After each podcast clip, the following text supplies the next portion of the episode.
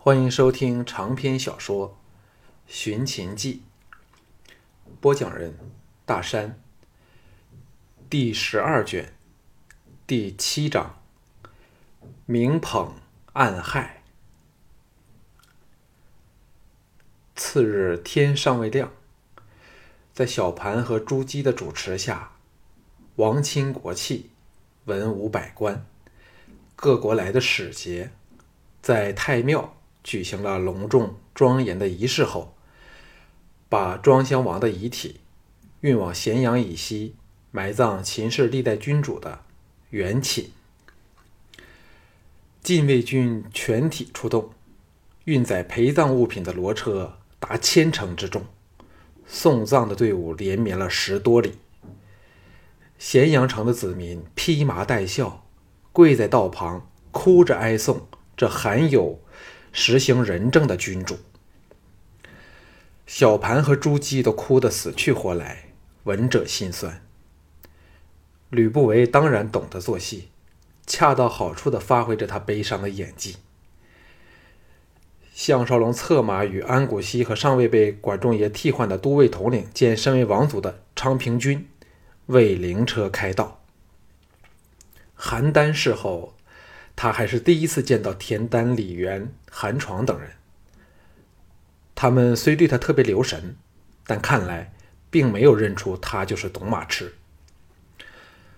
那个庞暖只是中等身材，方面大耳，看来性格沉稳，但一对眼非常的精灵，属于机智多变的人，难怪能成为凭口才雄辩而当时得令的纵横家了。那太子丹年纪最轻，顶多二十岁许，脸如冠玉，身材适中，举止都极有风度，很易令人心生好感。但对项少龙来说却是另一回事儿。赵倩等可以说间接死在他手上，如果有机会，项少龙也不会轻易的放过他。秦青砸在妃嫔和王族贵妇的行列里。项少龙曾和他打过照面但他却装作看不到项少龙。在肃穆悲沉的气氛下，送殡队伍走了几个时辰，才在午后时分抵达了原寝。这秦军的陵墓分内外两重成圆，呈现为一个南北较长的回字形，与东南西北各洞辟一门，四角建有碉楼。守卫森严，由一个灵官主管。通往陵园的主道两旁排列着陶俑、瓦当等守墓事务。进入陵内后，重要的人物来到庙旁的来到墓旁的寝庙里，先把庄襄王的衣冠牌位安奉妥当，由吕不韦宣读祭文，才开始举行葬礼。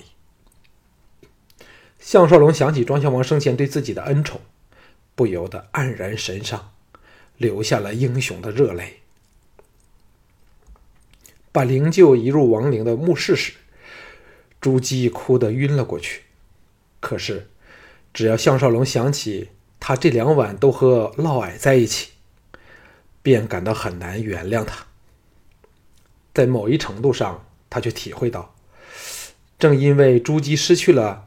这个使他变成秦后恩深义重的男人，又明知道是由旧情人吕不韦下的毒，偏是自己有仇难报，无可宣泄下，才会有这种失控的异常行为吧？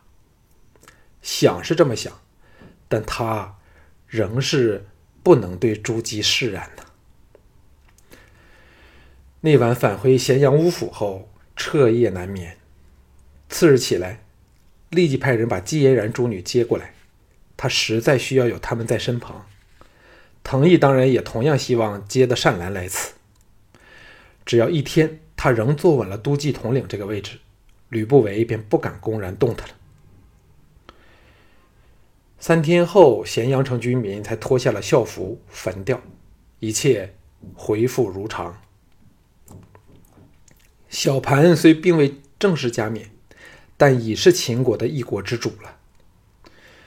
除了项少龙和像李斯那么有远见的人外，没有人感觉到就是这个孩子，打破了数百年来群雄割据的闷局，领着秦人走上了统一天下的伟大道路。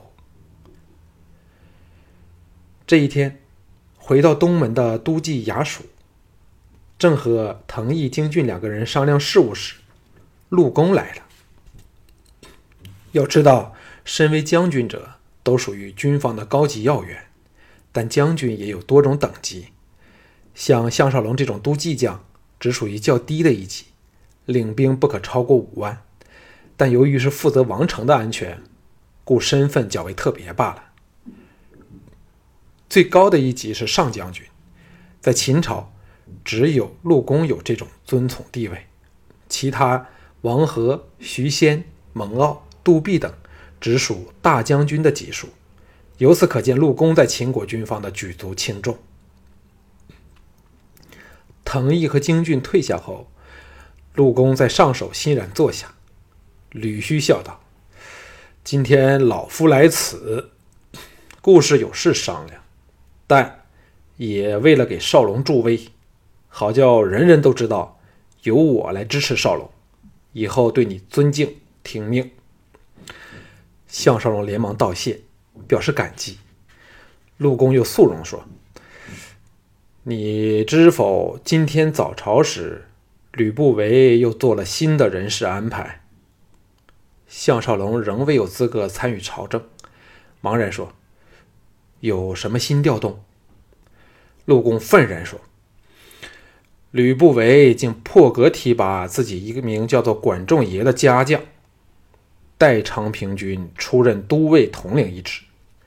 我和徐仙都大力反对。”但被太后和吕不韦驳回来，幸好郑楚军把安谷西调守函谷关，改以昌平君和乃弟昌文君共负禁卫统领之责，这才没有扰动军心。哎，吕不韦越来越放肆，不断的启用外人，是我大秦无人呀！项少龙心叫侥幸。看来陆公已把他这个真正的外来人当做秦人了。没有了安谷西这个熟人在宫里，实在有点惋惜。但小盘这一招却是没有办法中的最佳办法，又能多提拔了秦国军方的一个人，看来应该是李斯为他想出来的妙计了。至少陆公就觉得。小盘并不是像太后和吕不韦一面倒的言听计从。陆公压低声音说：“我和徐仙、王和商量过了，滴血认亲是唯一的方法。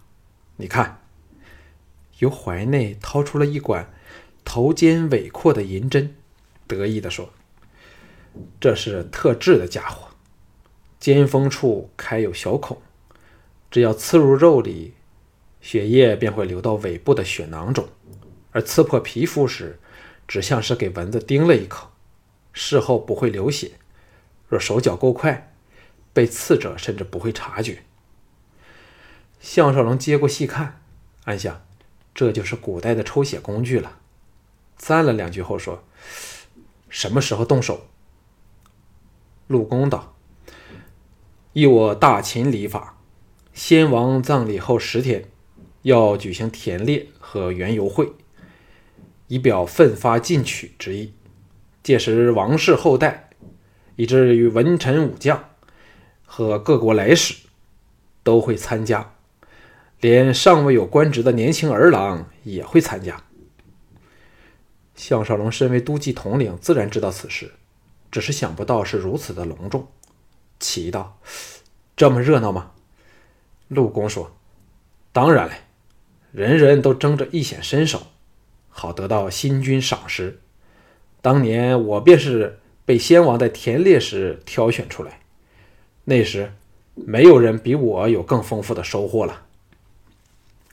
项少龙浑身不舒服起来，这样残杀可爱的动物，又不是为了果腹，他自己怎么也办不到啊！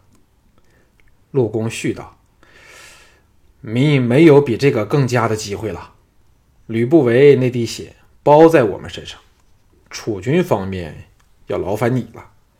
昌平君和昌文君两个小子会和徐仙作为人证。嘿，只有少龙，你有胆量去取楚军的血。安谷西怎么都没有那个胆子，调走他也好。项少龙心中暗笑，与他商量了细节后，恭送他离去。陆公所料不差，原本对他不大顺眼的下属，立即态度大改，恭敬非常，省去他和唐毅等不少功夫。当天黄昏，朱姬忽然下诏命他入宫。项少龙明知不妥，也唯有头硬着头皮去了。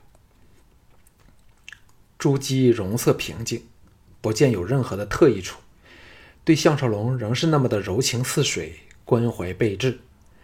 先问呢，先问他当了都记统领的情况后，微笑说：“我向部韦发出警告，说你项少龙乃是我朱姬的人，若有半根毫毛的损失，我定不会放过他。”哎，人死不能复生，少龙，你可否安心做你的都记统领，保护正儿？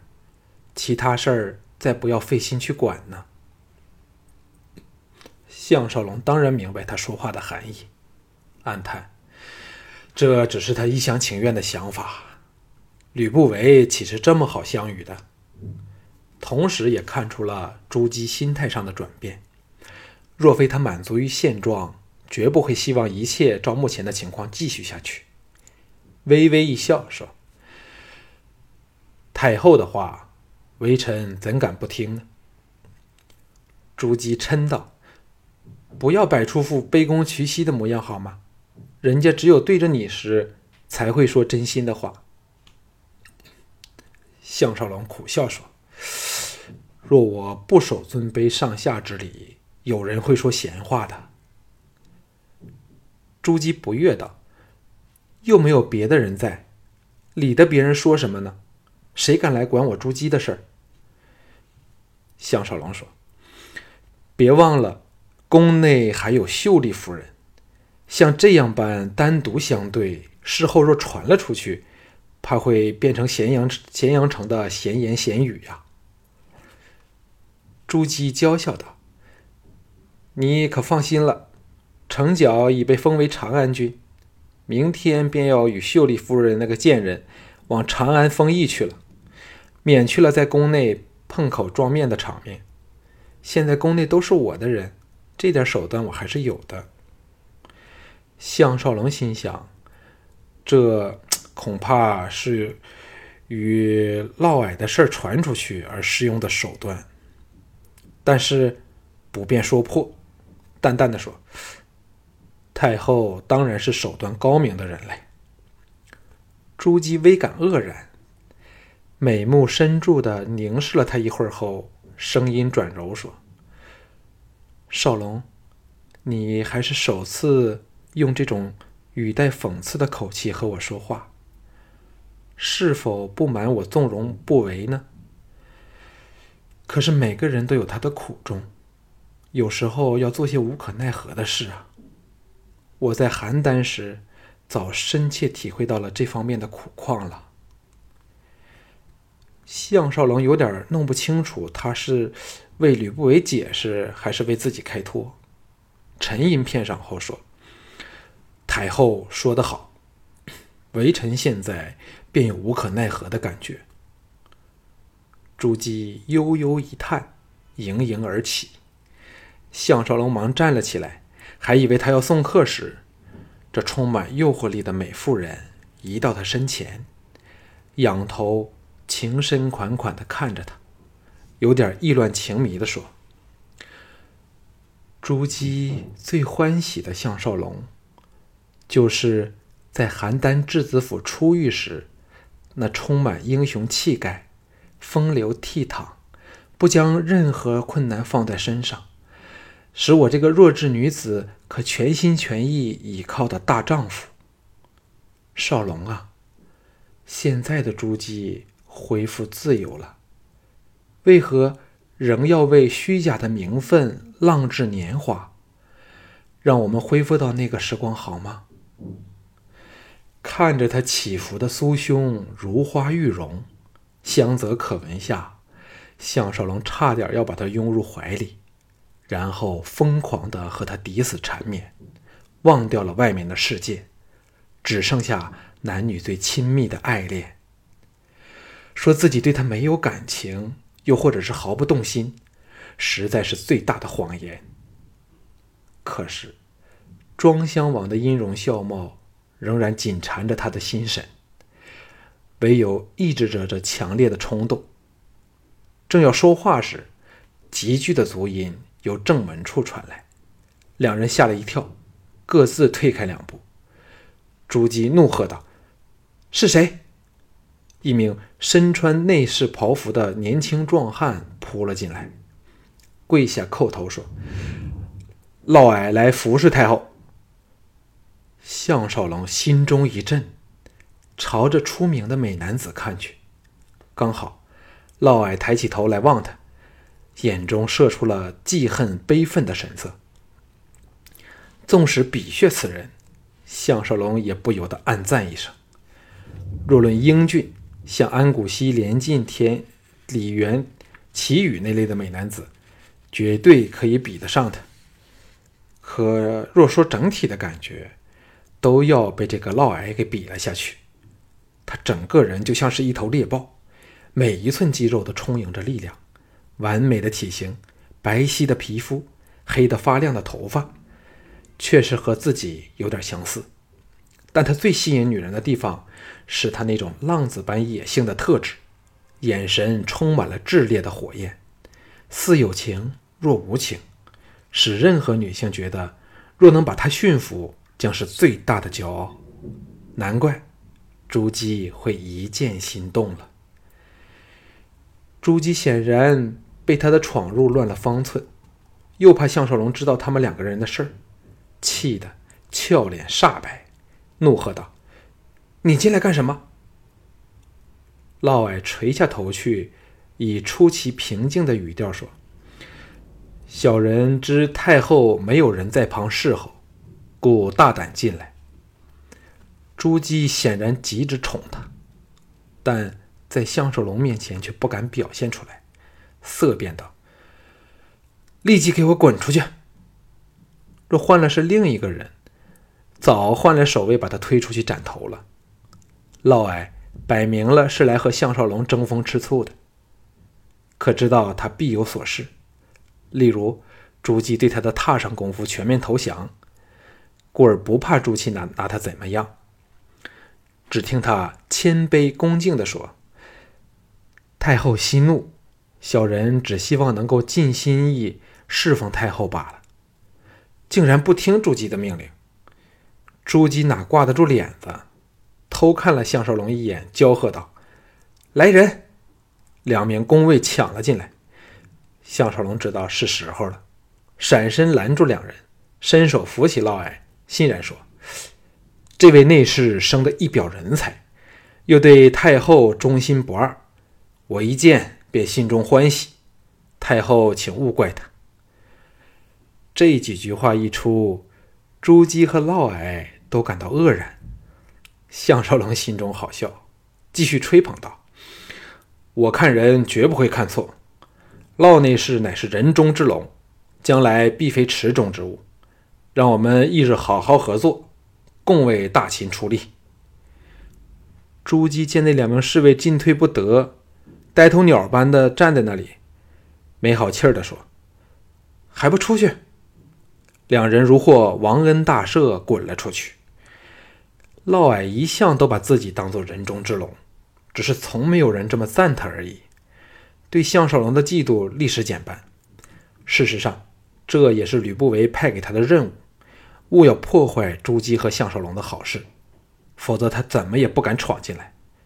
尴尬地说：“项大人过奖了。”朱姬呆看着项少龙时，后者乘机告退。朱姬怎么还有颜脸留他？反是嫪毐把他送出太后宫。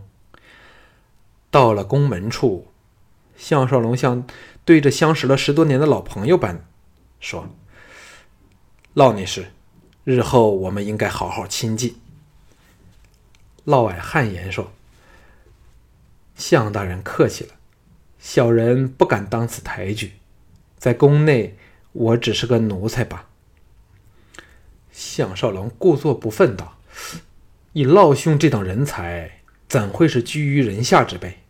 不行，我现在就向楚军进言，为老兄弄个一官半职，只要太后不反对就行。”嫪毐给他弄得糊涂起来，愕然道：“项大人，为何如此对我另眼相看呢？”“嗨，其实我本是相府的人。”向大人理应听过我的名字，只是因获罪，才被遣到宫王宫服役罢了。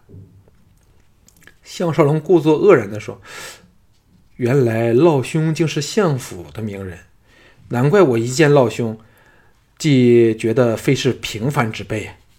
哎，老兄不知犯了什么事儿呢？不过也不用告诉我了，像老兄这种人才。”吕相怎么能容你有得志的一朝啊？我项少龙言出必行，这就领你去谒见楚军。如此人才，岂可埋没？